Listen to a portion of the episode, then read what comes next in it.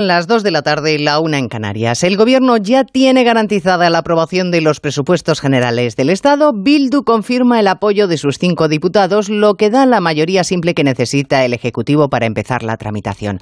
Toda una mayoría de partidos nacionalistas que sustentan al Gobierno a palos de PSOE y Podemos para sacar las cuentas. Esquerra, ya sabemos que tiene su caramelo de la derogación del delito de sedición.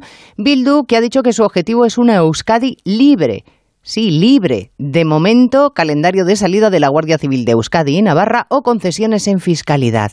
Hemos tenido que escuchar a la portavoz de Bildu, Merche Aizpurua, decir que su partido, su partido, da seguridad a España. En su boca suena fatal.